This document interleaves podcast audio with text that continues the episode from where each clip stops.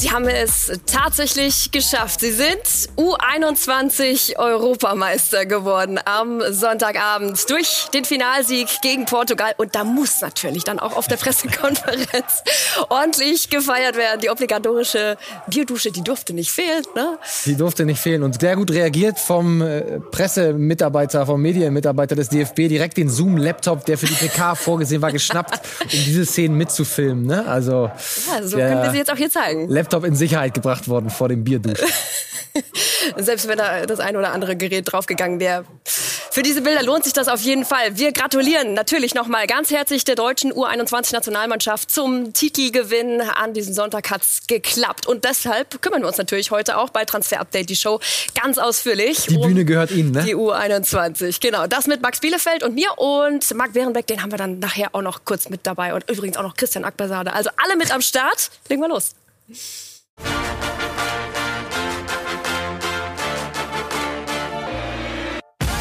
Heute in Transfer Update die Show. Das EM-Sprungbrett. Wohin zieht es unsere U21 Europameister nach dem Titel? Außerdem Big Deals ohne Kohle, wie Barcelona mit leeren Kassen trotzdem große Namen shoppt. Das und mehr jetzt in Transfer Update, die Show.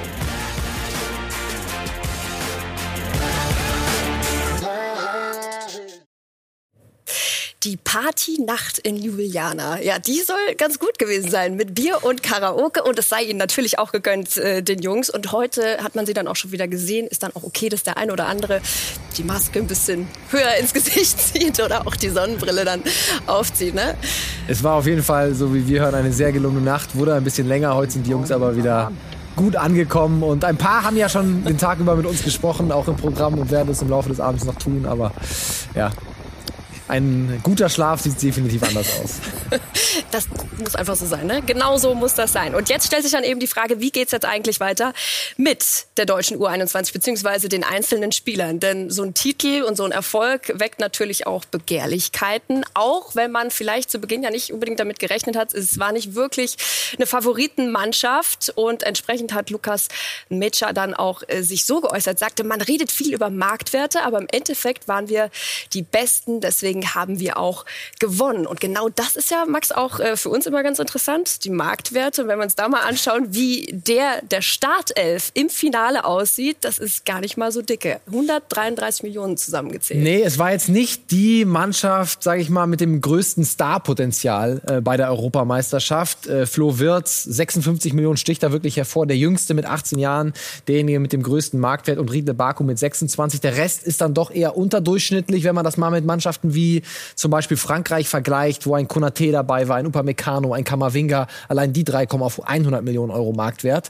Ähm, also da sagt es schon sehr viel drüber aus, aber ist, ist am Ende auf dem Platz eben nicht entscheidend, wie hoch die Marktwerte sind, sondern wie gut die Mannschaft ist. Und da waren eben unsere Jungs ähm, ja am besten. Deswegen großer Respekt, auch wenn wir hier in der Sendung natürlich den Marktwerten eine große Wichtigkeit einräumen. Ja, also ganz wollen wir das nicht stehen lassen, wie unwichtig die ja, sind. Aber stimmt. auf dem Platz entscheidet dann immer noch was anderes.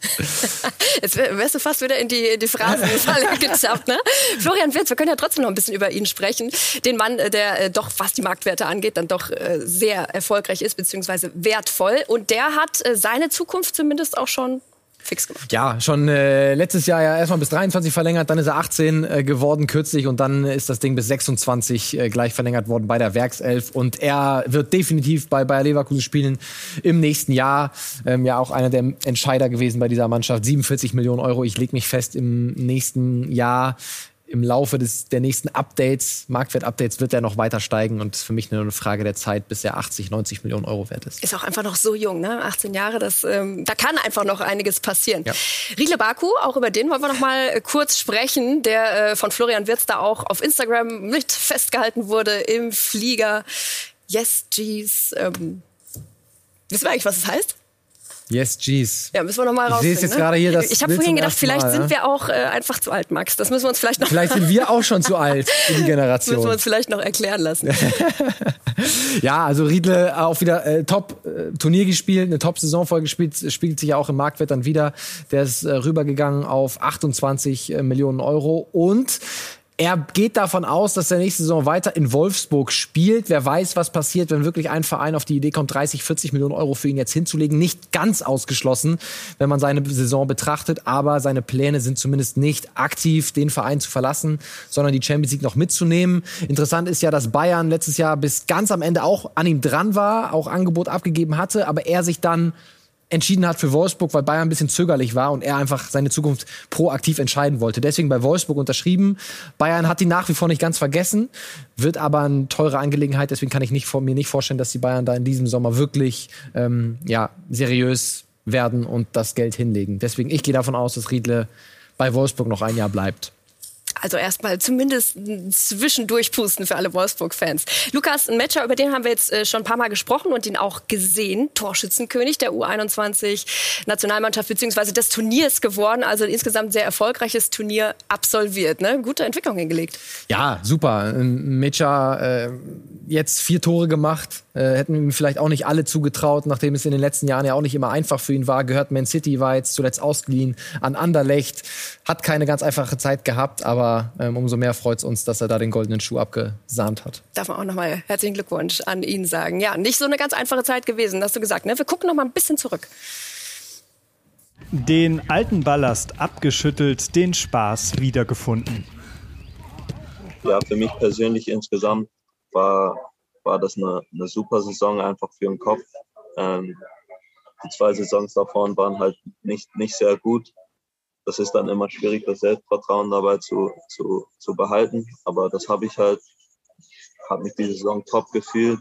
Während Anderlecht noch hofft, Necha fest verpflichten zu können, macht sich der Stürmer weitergehende Gedanken über seinen zukünftigen Arbeitgeber.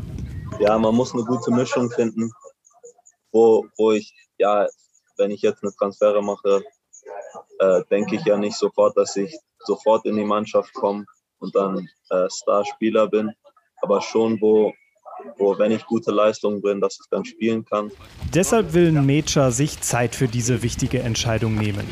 Denn die U21 soll ja auf Nationalmannschaftsebene auch noch nicht die letzte Station gewesen sein. Ja, natürlich. Ich sehe da, ich sehe da einen Weg. Das heißt jetzt nicht, dass ich da denke, dass ich sofort jetzt da reinspringe, aber ich sehe schon einen Weg, wenn ich so mich so weiterentwickle wie, wie ich es möchte, dann sehe ich schon, dass ich bald, bald nah dran bin, hoffentlich. Große Ziele erfordern richtige Entscheidungen. Das weiß auch und gerade Lukas Metscher. Das ist jetzt wirklich ein ganz entscheidender Sommer äh, für ihn. Jetzt sollte er sich nicht verwechseln. Der nächste Schritt muss sitzen, das Momentum mitnehmen der Europameisterschaft. Bundesliga ist ein Fokus äh, für ihn. Ähm, England auch nicht ganz ausgeschlossen, gehört ja noch Manchester City. Aber ähm, für ihn zwei Möglichkeiten. Entweder bei einem kleineren Club der Topstürmer sein und Stammkraft oder eben bei einem größeren Verein äh, die zweite Kraft mit durchaus auch ein paar Minuten natürlich Spielzeit braucht er. Aber das sind zwei seriöse Optionen für ihn. Welcher Verein das wird, müssen wir noch abwarten. Also noch abwarten, was bei Matcher passiert. Niklas Dorsch, dazu kann uns unser U21 Nationalmannschaftsreporter, der ja immer ganz nah dran ist an dem Team, an dem Hyänenrudel, wie Stefan Kunz gesagt hat. Stimmt, äh, ja. Zu dem kannst du uns was sagen, ne? wie es für ihn weitergeht. Ja, Niklas Dorsch hat noch einen Vertrag in Gent in Belgien bis 2024, äh, aber, und das haben wir vorhin noch mal mit dem Umfeld klären können, ohne Ausstiegsklausel. Er will und muss aber den nächsten Schritt machen. Das wiederum heißt Verhandlungen mit Gent und das sieht wiederum ganz gut aus, denn Gent zeigt zeigt sich verhandlungsbereit aufgrund der Corona-Krise, haben da sehr drunter gelitten auf finanzieller Ebene. Deshalb ähm, werden sie äh, doch mit sich reden lassen und da möglicherweise einen Transfer in Erwägung ziehen. Und jetzt wird es ein bisschen emotional. Der gebürtige Bielefelder, Christian Akversade, der wäre nämlich persönlich beleidigt, wenn Amos Pieper nicht bei der Arminia bleiben würde. Sophie Bielefeld war noch nie im Transfer-Update. äh, ja, aus alter Verbundenheit würde ich das den Bielefeldern natürlich wünschen, auch wenn man sagen muss, äh, da muss man die Gesamtheit betrachten. Ja, einmal Arminia Bielefeld, Vertrag bis 2022. Man will einen äh, U21-Europameister natürlich nicht einfach so ziehen lassen, ohne dafür eine Ablösesumme zu kassieren. Und Amos Pieper ist jemand, der überlegt sich das doch sehr reflektiert diskutiert, was jetzt der nächste beste Schritt ist. Hat ein bisschen Lehrgeld bezahlt, auch in der Bundesliga, trotz einer sehr soliden Saison. Muss jetzt gucken, ob nicht noch ein Jahr in Bielefeld sinnvoll ist für seine Entwicklung. Aber es gibt ja noch einen dritten Part, das ist Sports 360, seine äh, Berateragentur, eine große Agentur. Und ja, die wollen vielleicht auch ein bisschen was anderes für den Amos Pieper. Weißt du, was wir uns gedacht haben? Wir können noch mehr Bielefeld in eine Sendung. Ja, wir wollen noch nicht damit nicht nur aufhören. Christian nur weil du heute da Aquasade und. Amos Pieper und Max Bielefeld, sondern Ja, nochmal stimmt, einen. einen Bielefeld haben wir ja auch noch mit da. Ne? Aber dann gehe ich besser nicht so raus, viel ja, weil das? Das reicht. Komm, dann gehe ich raus.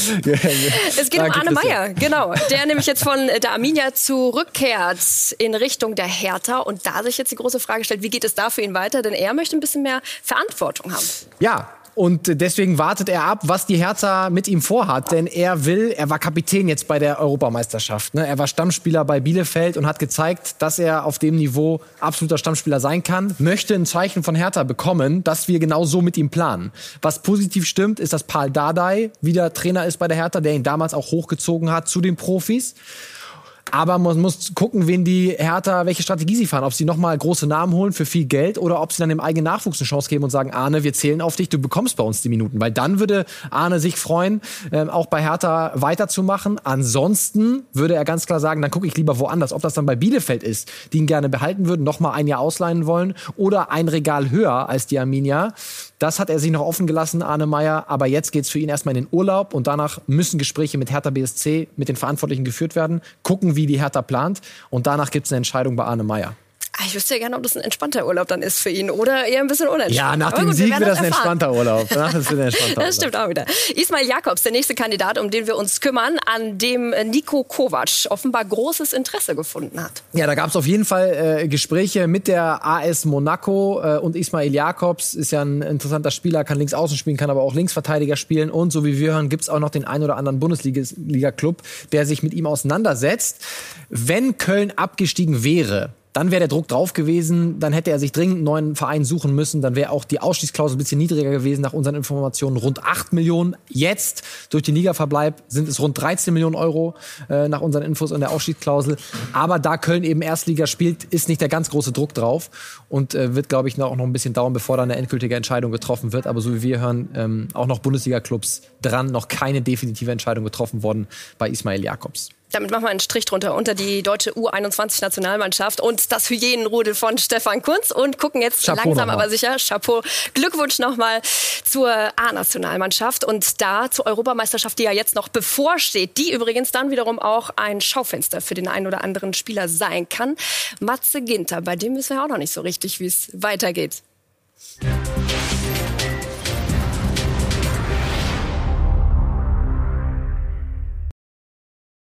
Und auch da sind wir nah dran. Marc Bärenbeck nämlich, der war ja die ganze Zeit jetzt in Seefeld bei der deutschen Nationalmannschaft dabei und hat eine Einschätzung zu Matze Ginter für uns. Seit sieben Jahren ist Matthias Ginter schon Nationalspieler. Für die einen unverzichtbar, für die anderen aber irgendwie nicht der unangefochtene Stammspieler. Und ich habe mal bei Joachim Löw nachgefragt, wie er denn Matthias Ginter derzeit sieht. Unglaublich verlässlich. Matthias Ginter erfüllt seine Aufgaben, die man ihm stellt. Er kann irgendwie abspeichern, sehr schnell eben auch verstehen und lernen. Und er ist einfach auch die Zuverlässigkeit in Person. Mr. Zuverlässig also und klar, Nationalspieler auch bei der Euro mit dabei. Nur noch ein Jahr lang hatte er Vertrag und trotzdem hat Matthias Ginter jetzt vor dem Turnier gesagt, dass dieses Turnier für ihn kein Schaufenster, keine Bühne ist für andere Vereine. Und wir haben auf der Pressekonferenz bei Matze Ginter nachgefragt, warum denn nicht? Hat er einen Vertrag vielleicht schon in der Tasche? Nee, ich habe noch keinen Vertrag in der Tasche. ähm, ja, ich sehe es einfach nicht als Bühne, weil ich hier mit Deutschland bei einem Turnier bin, ähm, weil ich das Turnier mit Deutschland ähm, so positiv wie möglich gestalten will. Und ähm, ja, sich dann, ich finde es ein bisschen ja, egoistisch, sich dann rauszunehmen und zu sagen, ja, ich mache jetzt mal mein Ding, um mich äh, so gut wie möglich zu präsentieren als Einzelspieler. Kein Vertrag also in der Tasche, noch alles offen. Aber was sind unsere aktuellen Infos? Matthias Ginter könnte Gladbach durchaus verlassen in diesem Sommer. Es gibt Anfragen und nicht nur aus dem Ausland, auch aus der Bundesliga. Nach unseren Infos haben RB Leipzig und auch Bayer Leverkusen Matthias Ginter auf dem Zettel. Beide suchen noch einen gestandenen Innenverteidiger. Das könnte noch mal heiß werden. Aber auch ein Wechsel in die Premier League war immer Thema. Tottenham hatte sich auch schon mal ein bisschen detaillierter über Matthias Ginter erkundigt. Nicht. Aber alle Zeichen stehen trotzdem nach wie vor auf Vertragsverlängerung bei Borussia Mönchengladbach. Ginter selbst hat das ja auch immer wieder angedeutet, dass er sich sehr wohl fühlt. Es gibt noch keine finalen Verhandlungen. Auch während der Euro wird das nicht stattfinden. Aber direkt danach gibt es Gespräche und dann könnte der Vertrag auch schon verlängert werden. Aber wie es eben so ist auf dem Transfermarkt, alles ist möglich in diesem Sommer.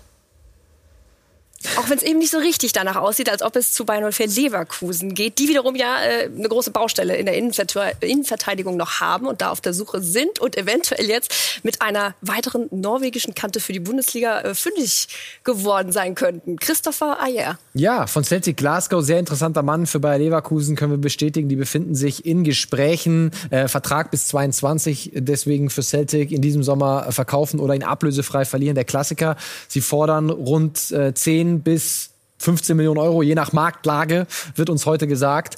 Ähm, und ist natürlich eine gute Alternative für Bayer, die nicht ganz so viel kostet, der schon ja, gute Erfahrungen gesammelt hat in der schottischen Liga.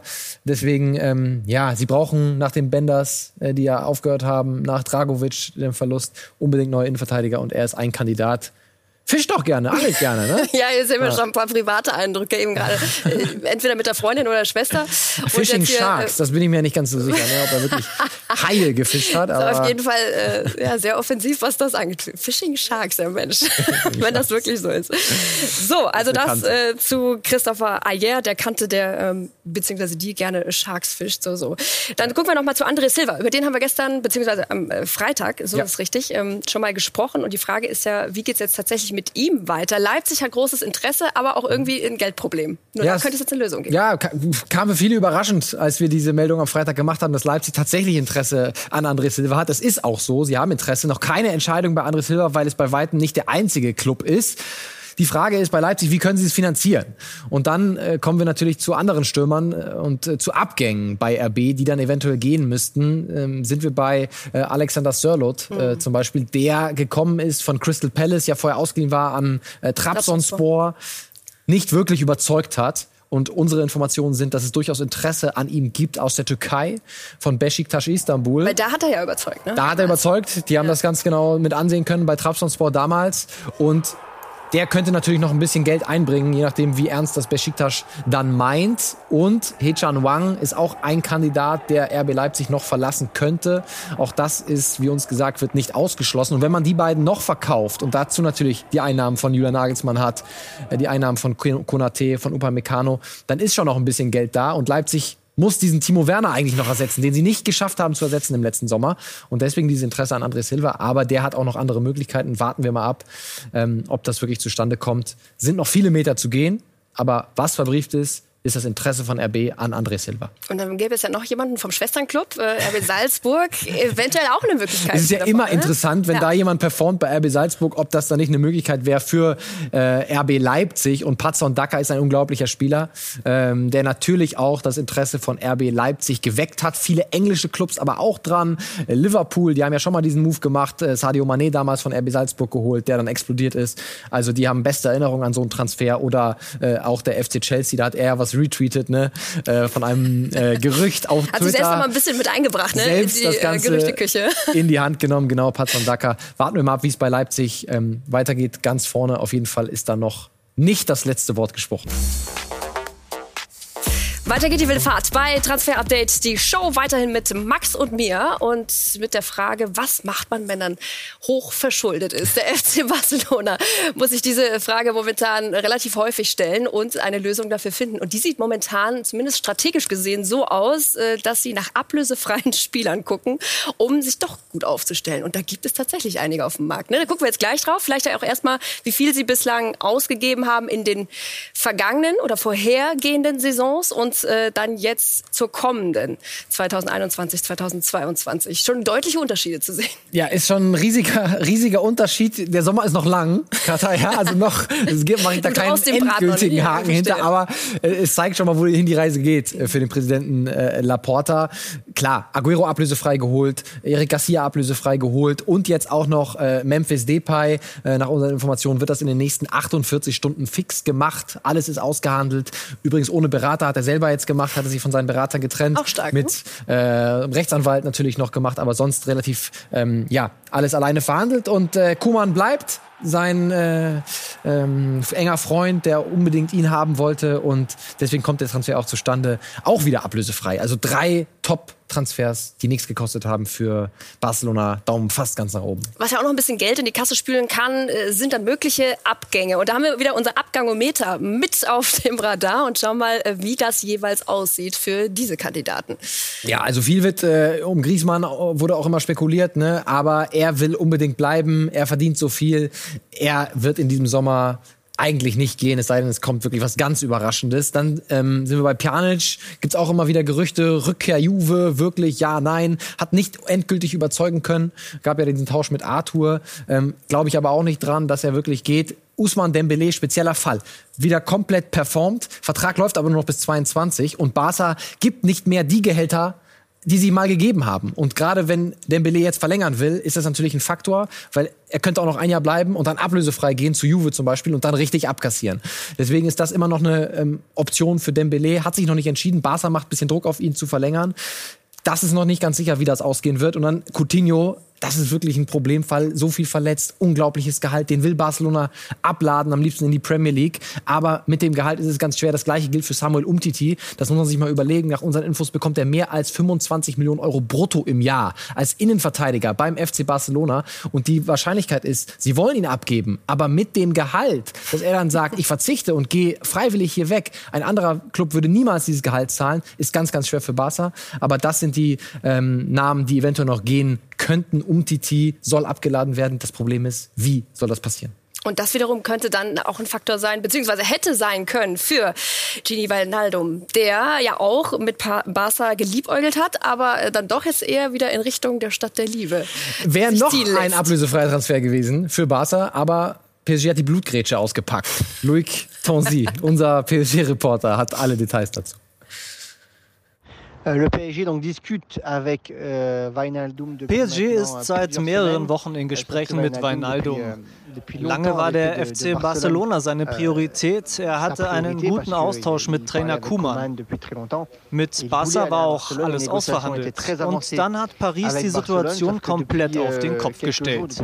Sie haben ihm doppelt so viel Gehalt angeboten. Gini hat sich also für PSG entschieden und Maurizio Pochettino hat einen großen Anteil daran. Er hat ihn mehrmals angerufen, gemeinsam mit Leonardo. Es fehlt jetzt nur noch die Unterschrift unter den Vertrag, der bis 2024 2024 laufen wird.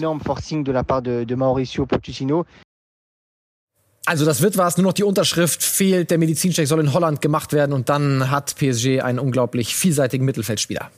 Und dann machen wir direkt weiter bei Paris Saint-Germain. Sie machen nämlich jetzt ernst bei Donnarumma. Sie haben großes Interesse und dann sind wir bei einem Berater wieder, der äh, hier relativ häufig auftaucht mit seinem Namen Raiola. Ja, Mino, auch da äh, berät er ihn und äh, er hat natürlich genau die Situation jetzt, die Mino liebt. Äh, Gianluigi Donnarumma ist ablösefrei und äh, dementsprechend kann natürlich auch ein Mino Raiola abkassieren bei der Provision. Er redet mit Barcelona und er redet auch mit Paris Saint-Germain. Die haben eigentlich Kayla Navas, aber PSG könnte ihn holen und ihn dann nochmal zwei Jahre verleihen bis zum Vertragsende von Navas und hätte dann bereits die Lösung in der Hinterhand. Also da gibt's konkrete Gespräche. Er möchte sich in den nächsten Tagen entscheiden, noch vor der EM. Gianluigi Donnarumma, noch nicht klar, wo es hingeht. Im Transferpoker um Mbappé, um bei äh, Paris mal zu bleiben, hat jetzt der PSG-Boss Nasser Al-Khelaifi ein Machtwort gesprochen und zwar ein richtiges. Kylian Mbappé wird weiter in Paris spielen. Wir werden ihn nie verkaufen. Er wird keine Freigabe erhalten. Also viel deutlicher geht's eigentlich gar nicht, ne? Deutlicher geht's nicht. Äh, es wäre natürlich unfassbar ärgerlich, wenn man ihn dann im nächsten Sommer ablösefrei äh. verliert. Kylian Mbappé bei dem Marktwert 189 Millionen Euro, den ohne Ablöse ziehen zu lassen, würde PSG schmerzen. Sie können es verkraften. Also äh, mal gucken, ob das jetzt wirklich nur ein Druckmittel war von Nasser, um Kylian zu überzeugen, du kommst eh nicht hier weg, verlänger lieber.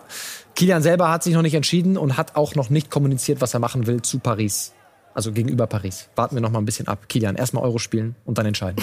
Der PSG-Boss äh, hat dieses Interview übrigens gegenüber der L'Equipe gegeben und da sich dann auch zu Messi geäußert, dessen Vertrag ja jetzt ausläuft. Ja, auch, auch das natürlich ein Druckmittel äh, von Nasser, auch ein bisschen auf Mbappé, hat gesagt, äh, wir dürfen offiziell mit Messi sprechen, weil er ja dann vertragslos ist in ein paar Wochen und dann darf ein anderer Club offiziell mit dem Spieler reden und der Spieler auch mit dem anderen Club.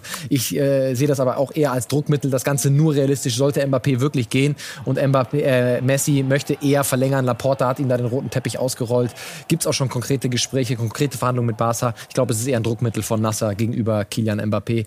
Eher kein Transfer von Messi zu PSG. Mhm. Okay, und dann sind wir bei Inter Mailand und Ashraf Hakimi. Es ist äh, in Sparzwang, also nicht nur bei Barcelona ist das der Fall, sondern auch Inter muss ein bisschen gucken, wo sie bleiben im Geld und er soll verkauft werden. Ja, definitiv. Er soll gehen. Er ist die Cash-Cow, mit der Inter ein bisschen Kohle machen will. 80 Millionen Euro fordern sie. PSG in konkreten Gesprächen brauchen einen Rechtsverteidiger, bieten aktuell 60 Millionen Euro. Ähm, ist auch ungefähr die Range hier, wie wir sehen bei unserem Marktwert. Ich glaube, 80 Millionen sind nicht zu bekommen, aber ich gehe davon aus, dass sich beide äh, Vereine einigen werden. PSG will ihn unbedingt haben. Die Rechtsverteidigerposition ja seit Monaten ein Problem, seit Jahren fast schon bei Paris Saint-Germain. Und das wiederum könnte für die ehemalige Fohlenleihgabe Valentino Lazaro jetzt wiederum ein Faktor sein, ne? Genau, weil er eigentlich für die Position auch geholt wurde bei Inter für diese rechte Seite und deswegen soll ihm wieder eine Chance gegeben werden bei Inter. Ja, jetzt muss natürlich noch mal abgewartet werden, wie der neue Trainer Simone Inzaghi dann tatsächlich plant. Äh, er möchte nicht unbedingt immer nur Fünferkette spielen, so wie Conte das stur gemacht hat. Möchte eine Position haben. Das war bei Gladbach auch sein Problem, immer überall ausgeholfen. Das ist eben die Schattenseite der Vielseitigkeit. Aber Lazaro Stand jetzt bleibt er bei Inter. Es fehlen noch die Gespräche mit Simone Inzaghi, aber es geht ganz klar in die Richtung, dass er in Italien bleibt. Mal schauen, wie es ausgeht. So, das war schon wieder von uns heute. Eine knackige Runde Transfer-Update, die Show war ja. das hier mit dem äh, U21-Spezial. Nochmal Glückwünsche an die Jungs der Hyänentruppe und äh, die Schlagzahl hat sich auch hier wieder erhöht. Ne? Montag und Freitag müssen wir auch dazu sagen. Also, aber Freitag dann das nächste TU für euch ab 18 Uhr. Wir freuen uns, wenn ihr wieder dabei seid. Tschüss. Tschüss, schöne Woche.